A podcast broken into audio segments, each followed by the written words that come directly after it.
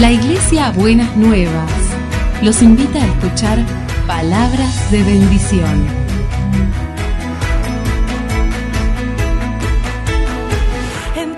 Si desean asistir a nuestras reuniones, los esperamos en Avenida de Lepiane 3925, esquina Subiría, Bajo Flores, Ciudad de Buenos Aires.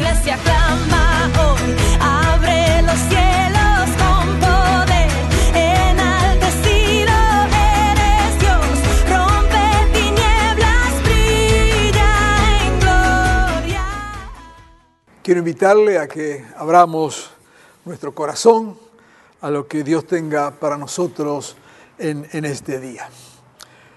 Ya desde nuestro último mensaje hemos abordado el tema de ser iglesia. Decíamos la vez pasada que en el medio de las circunstancias en las que estamos y vemos la iglesia reaccionar de distintas maneras, nos pareció oportuno y sentimos de parte del Señor poder compartir alguna palabra que tenga que ver con el ser iglesia. Este fue el mensaje del domingo pasado, de la semana pasada, y también es el mensaje de hoy. Ser iglesia, una comunidad de discípulos.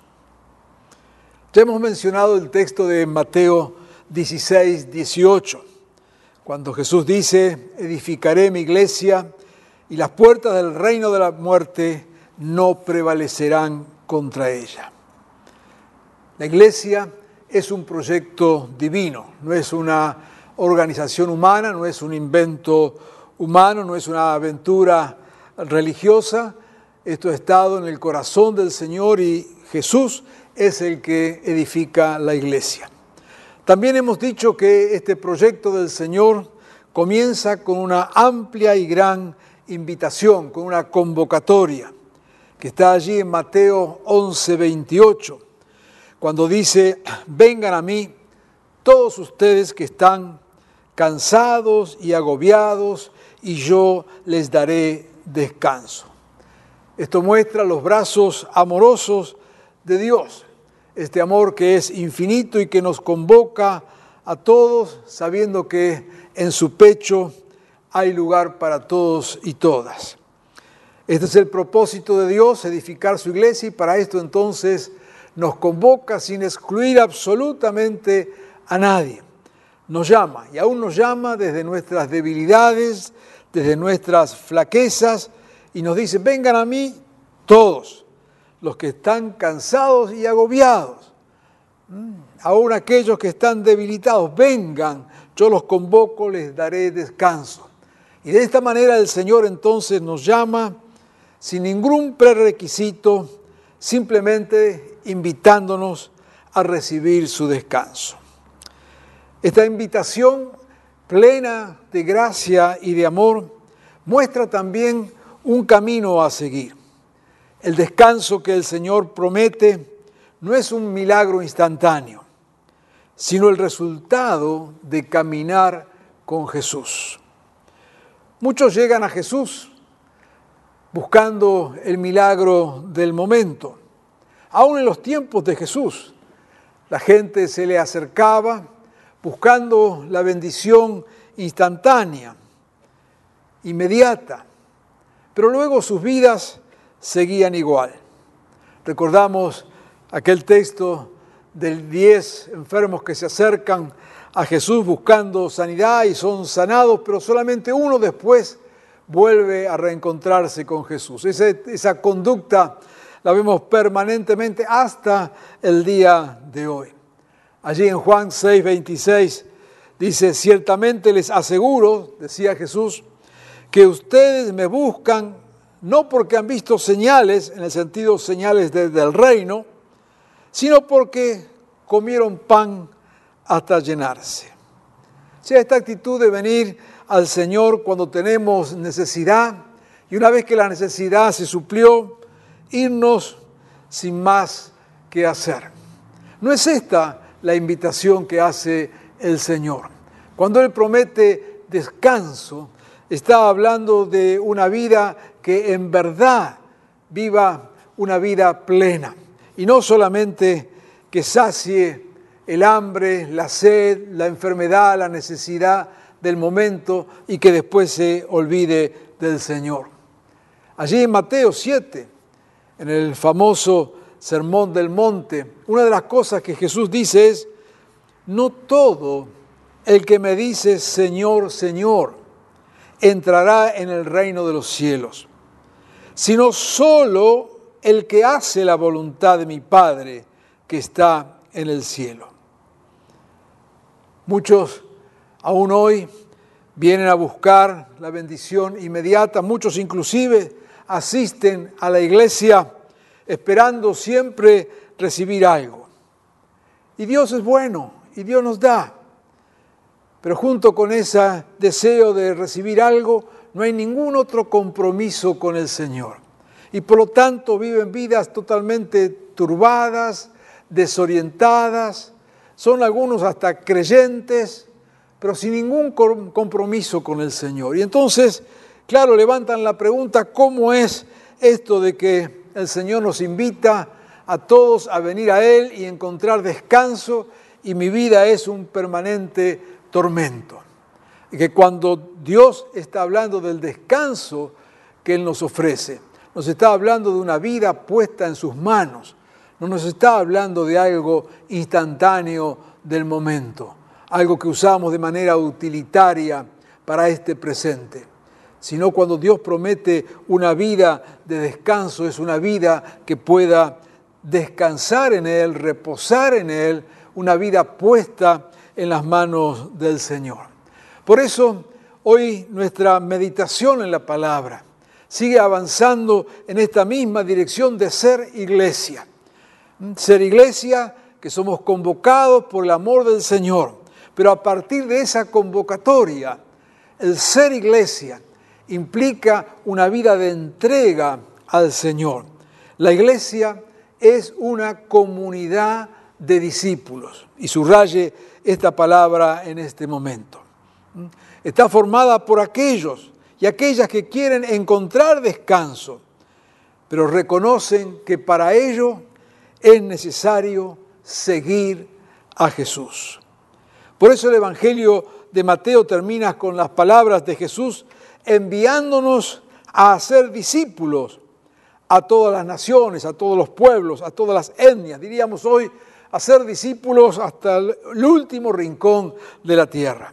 Vayan, hagan discípulos de todas las naciones, bautizándolos en el nombre del Padre, del Hijo y del Espíritu Santo y enseñándoles a obedecer todo lo que les he mandado. La iglesia no es un pueblo de creyentes, es un pueblo de discípulos que han sido bautizados reconociendo su situación pecaminosa, han entregado su vida a Cristo, pero también han sido enseñados a obedecer todas las cosas. Este es el modelo de pueblo que quiere formar el Señor, llamados a ser discípulos. Este llamado tiene muchas implicaciones, pero yo quisiera solamente mencionar eh, tres rápidamente. Comienza con el arrepentimiento. Nuestra respuesta a la gracia de Dios es humillarnos en su presencia. Y quiero insistir con esto porque muchas veces nos ha escuchado hablar en los últimos tiempos de la gracia de Dios. Somos fanáticos de la gracia de Dios. Pero no queremos prestarnos a confusión o que esto se confunda. La gracia de Dios es el primer paso. Dios toma la iniciativa. Dios dice que nos ama. Dios abre sus brazos. Dios nos invita absolutamente a todo. Pero este es el primer paso. En respuesta a esto, es que debemos poner nuestras vidas en las manos del Señor. La gracia no es complicidad con lo que hacemos. La gracia no llama bueno a lo malo. La gracia nos llama santo a lo impuro. La gracia nos llama recto a lo torcido. La gracia es oportunidad. La gracia es la oportunidad que Dios nos da para alinear nuestra vida con el corazón de Dios.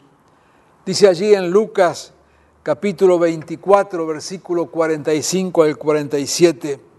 Dice, entonces les abrió el entendimiento para que comprendieran las escrituras. Está hablando de un camino con discípulos después de la resurrección.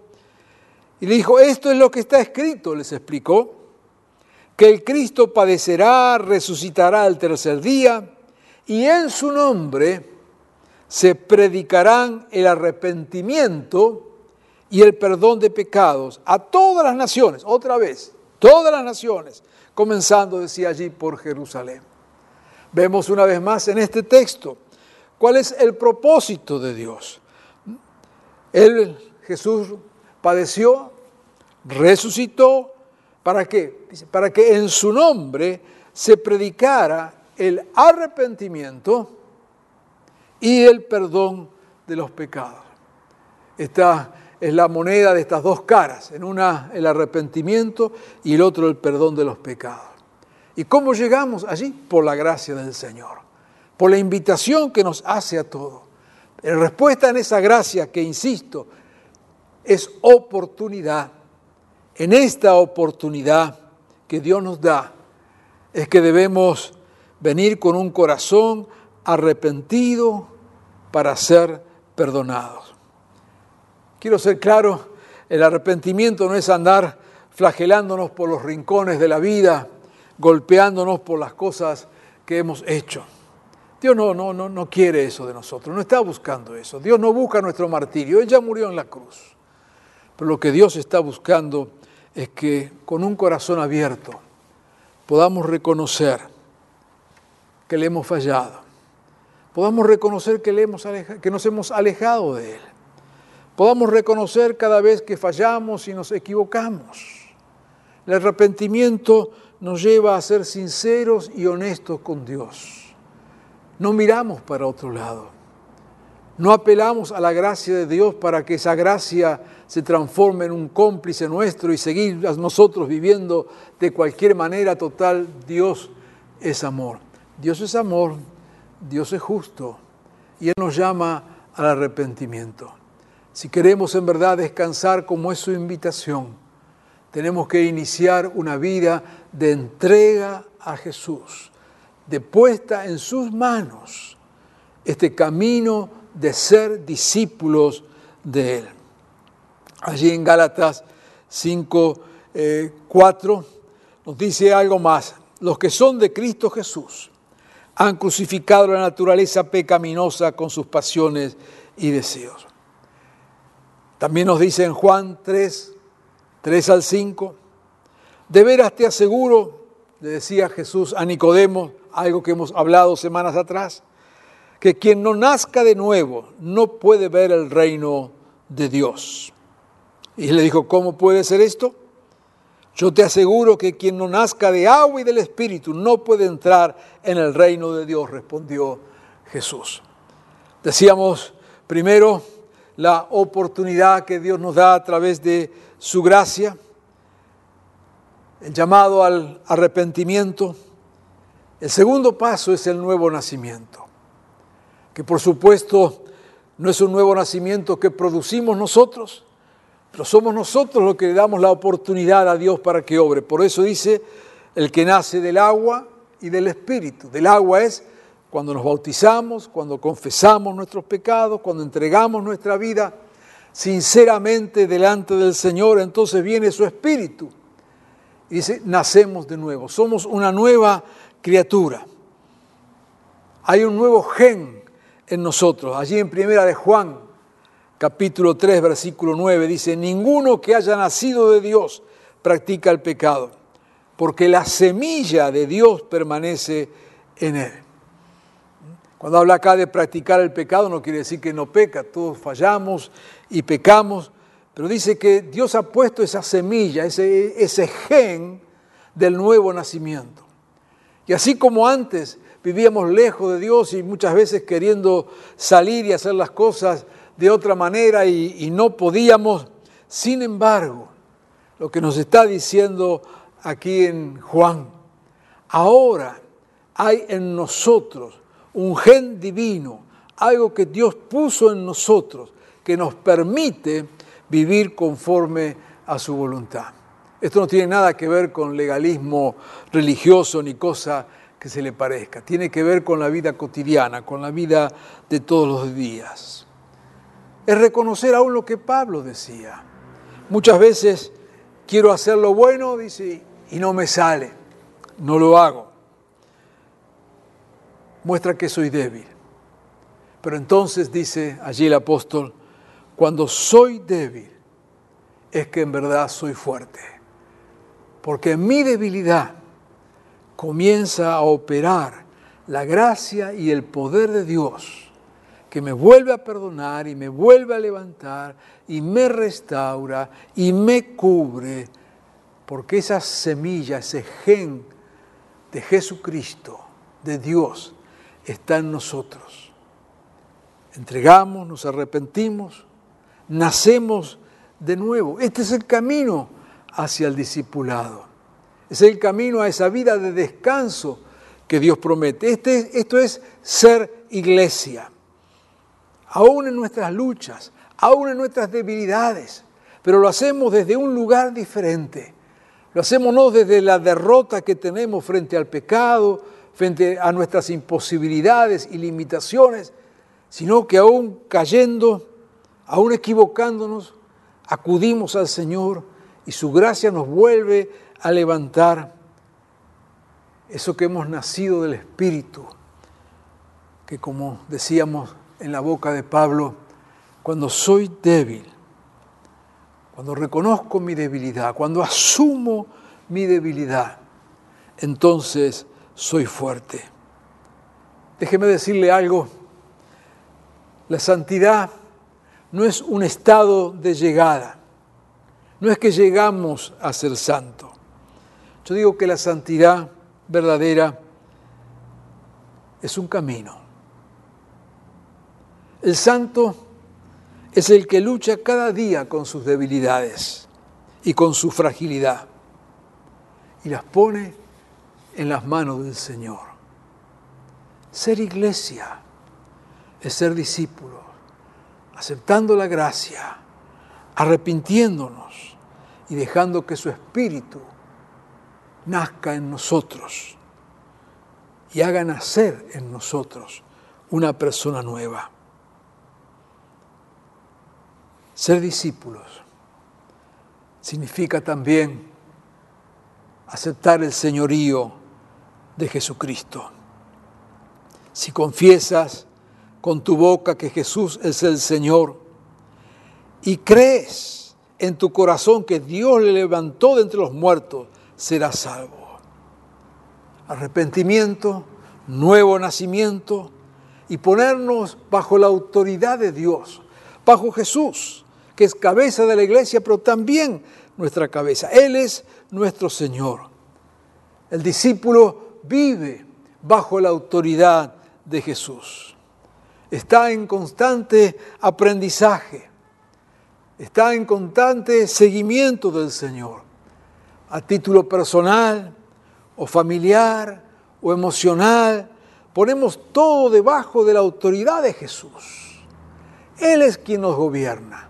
Él es nuestro punto de referencia. Él es el que tiene autoridad sobre nuestra vida. Le hemos dado a Él esa autoridad sobre nosotros diciendo, Señor, aquí estoy. Y esto es ser discípulos del Señor. Arrepentirnos, nacer de nuevo y que Jesucristo sea nuestro Señor. Por supuesto que de cada una de estas cosas podríamos tener varios eh, mensajes, pero queremos simplemente en este momento señalar este camino que el Señor nos muestra para entender que ser iglesia no es simplemente decir creo, no es simpatizar con el Evangelio sino en verdad poner las vidas en las manos del Señor. Nadie es excluido, pero no podemos escapar a nuestra responsabilidad, privilegio y bendición de poner todo nuestro ser en las manos del Señor y vivir bajo su señorío. Que su palabra nos gobierne, que su voluntad sea nuestra voluntad. Que tal como hemos dicho nuestro último mensaje hablando del reino. Que seamos instrumentos de ese reino, de tal manera que esa voluntad del Señor que se hace en los cielos se haga también aquí en la tierra. La iglesia es, por lo tanto, una comunidad de discípulos, es la comunidad del Espíritu, esta comunidad que adora en espíritu y en verdad. Iglesia no es la comunidad que canta, es la comunidad que adora en espíritu y en verdad. Recuerdo las anécdotas de los años 50, concretamente del año 54, cuando fue el gran avivamiento aquí en Argentina con el evangelista eh, Tommy Hicks. Nos dicen que en los ómnibus y aún en el subterráneo de la ciudad de Buenos Aires, la gente tarareaba, cantaba los coritos que se cantaban en la campaña. Cualquiera puede cantarlo. A veces la música es atractiva, es pegadiza, apela, podemos cantar. Eso lo puede hacer cualquiera. Pero es la iglesia, la de, los discípulos de Jesucristo, la que no meramente canta, sino que adora en espíritu y en verdad. Adora en una dimensión espiritual, pero adora sabiendo lo que está haciendo y sabiendo lo que está diciendo. Y la adoración, por lo tanto, es expresión de nuestra vida. Eso es hacerlo en verdad. Esta comunidad de discípulos es la que adora en espíritu y en verdad. No podemos vivir cualquier vida y creer que venimos a la iglesia o a un estadio o a cualquier lugar y cantamos y saltamos y creemos que estamos adorando al Señor. De ninguna manera. No nos equivoquemos pero es la iglesia de los discípulos del Señor la que en verdad este pueblo del Espíritu adora en espíritu y en verdad. Esta comunidad del Espíritu, esta comunidad de los discípulos, es la comunidad en misión. Recordamos la promesa del Espíritu Santo que lo íbamos a recibir para ser testigos del Señor.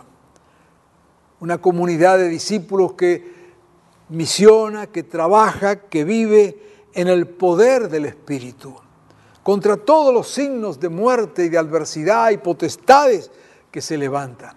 Lo vemos muy claro en este tiempo, en un mundo que se ha sublevado en contra de Dios, de su voluntad. Por acá y por allá vemos estos signos de una humanidad que se revela en contra de su Dios. Pero ahí está la iglesia, la comunidad de los discípulos, esta comunidad del Espíritu siendo testigo del poder de Dios, anunciando el Evangelio del reino en medio de la muerte y de la destrucción. Esta comunidad del Espíritu, como tantas veces hemos enseñado, es una comunidad plural, donde el Espíritu se mueve en todas las dimensiones, donde otra vez nadie queda excluido. Esta comunidad de discípulos, esta comunidad del Espíritu, es la comunidad de las piedras vivas, que dirá Pedro. Ustedes son como piedras vivas con las cuales se está edificando una casa espiritual. No somos meros miembros socios de una institución llamada iglesia. Somos piedras vivas hay vida en nosotros.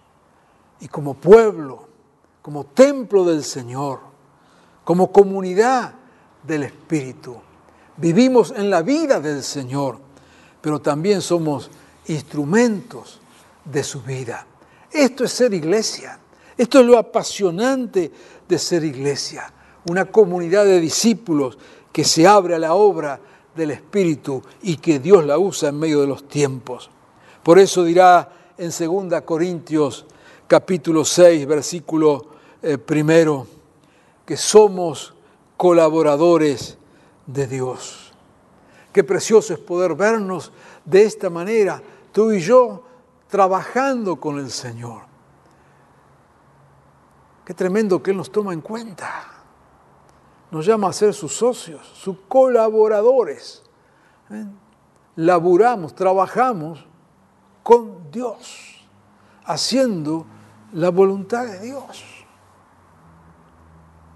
Qué desafiante que es esta palabra del Señor, dónde nos pone, dónde nos ubica, desde nuestra pequeñez, creer que podemos estar trabajando con Dios. ¿Haciendo qué? Extendiendo su reino, expresando su amor y su misericordia, trayendo su palabra, anunciando el Evangelio, bendiciendo al prójimo. Cada vez que servimos, cada vez que compartimos la palabra del Señor, cada vez como nos enseñará el Evangelio que damos un vaso de agua en su nombre, estamos trabajando junto con Dios. Y valga esta palabra para todos aquellos que sirven, que a veces en la, en la soledad del servicio nos podemos sentir justamente así, aislados, solos. Yo quiero decirte, cuando estás sirviendo en nombre del Señor, Dios está sirviendo con vos y vos estás sirviendo con Dios en ese lugar. Esto es lo apasionante de ser iglesia, esta comunidad de los discípulos, este cuerpo y esta comunidad del Espíritu. La iglesia es la comunidad de la esperanza contra toda esperanza, porque la iglesia sabe que un día toda lengua confesará que Jesucristo es el Señor. Por eso, en esta amplia invitación que el Señor nos involucra y nos llama y nos permite servir, lo hacemos con este gozo, con esta alegría y con esta convicción de ser iglesia. Estamos viviendo una experiencia única en la historia de la humanidad, única por las dimensiones de esta pandemia.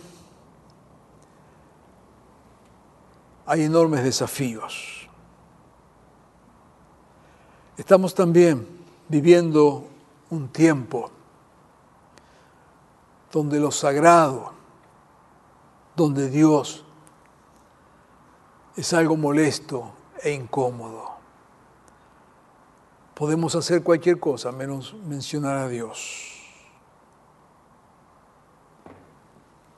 Aún en las normativas que hemos visto para funcionar en estos días, las iglesias son tratadas en la misma categoría que los lugares de espectáculos.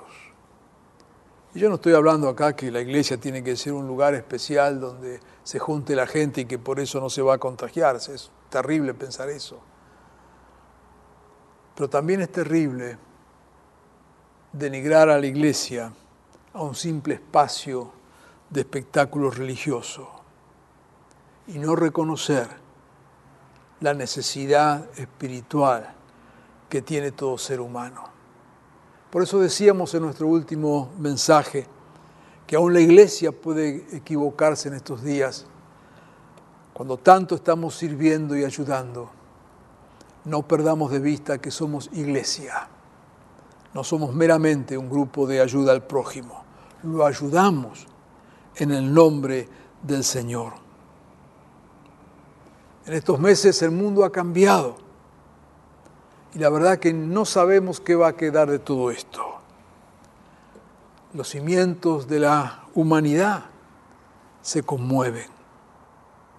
Pero quiero decirte algo este es el tiempo de Dios. Y en medio de estas circunstancias, Dios manifestará su gloria. Y toma estas palabras proféticamente, porque de las ruinas de esta humanidad se levantará un pueblo poderoso en Dios. Estos son dolores, pero dolores no de muerte, son dolores de parto, de cosas nuevas que Dios va a estar haciendo. Porque una vez más las puertas del infierno no prevalecerán en contra de la iglesia. Por eso Dios te sigue invitando a ser parte de este proyecto divino. Dios está levantando un pueblo en este tiempo para que extienda su reino, para que trabaje junto a Él, para traer vida en medio de la muerte. Dios sigue edificando su iglesia y te invita a vos y me invita a mí a ser parte de esta iglesia, no espectadores. Este pueblo, su iglesia, es la que Él vendrá a buscar al fin de los tiempos. Y Dios nos invita a sumarnos a este proyecto divino. No seas espectador, no seas un mero creyente, no seas un simpatizante de la fe, conságrate como discípulo y discípula de Jesús. Ponte debajo del señorío de Jesucristo. Pon tu vida en las manos del Señor, más que nunca ahora. Renueva tu compromiso con Él y con su reino, porque eres iglesia y eres discípulo y discípula del Señor. Dirá Pedro, ustedes son, ustedes, son linaje escogido, real sacerdocio, nación santa, pueblo que pertenece a Dios. No eres nada menos que esto si eres discípulo del Señor un linaje escogido, un real sacerdocio, una nación santa, un pueblo que pertenece a Dios, para que proclamen las obras maravillosas de aquel que los llamó de las tinieblas a la luz. Esto es lo que somos en Cristo. Y esto es lo que Dios nos invita a hacer en este momento. Amado hermano, hermana y amigo, los brazos del Señor siguen abiertos para que acudamos a Él. Vengamos con un corazón abierto, arrepentido, dispuestos a ponernos bajo su señorío y siendo discípulos de Él, seamos iglesia. Y seamos iglesia en este tiempo tomados de la mano de nuestro Señor. Porque vos y yo somos este linaje escogido, esta nación santa, que Dios nos ha escogido para este tiempo, para proclamar, anunciar, dar a conocer las maravillas de aquel que nos sacó de las tinieblas y nos puso en su luz admirable. Que Dios te bendiga y te use en este tiempo. Amén. Padre bueno, venimos a ti en este momento, reconociendo tu amor, tu grandeza, tu poder, sabiendo de tu misericordia. Señor, y en respuesta a tu amor y a tu gracia, Queremos renovar nuestro compromiso contigo y con tu Evangelio. Venimos con corazones arrepentidos. Venimos confesando aún nuestra propia debilidad. Pero venimos, Señor, en la fe y en la certeza de que en ti somos fuertes.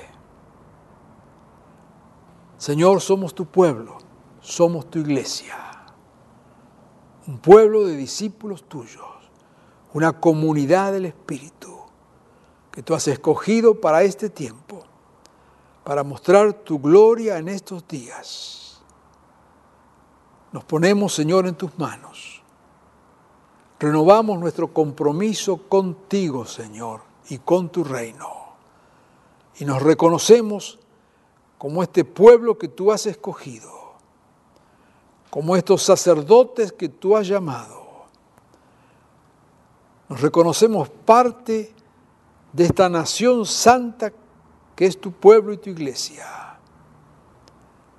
Y sabemos, Señor, que nos llamas en estos días para dar testimonio de tus maravillosas obras. Encuentra, Señor, en cada uno de nosotros un discípulo, una discípula tuya listo para servir y honrar tu nombre. Te bendecimos Jesús. Amén.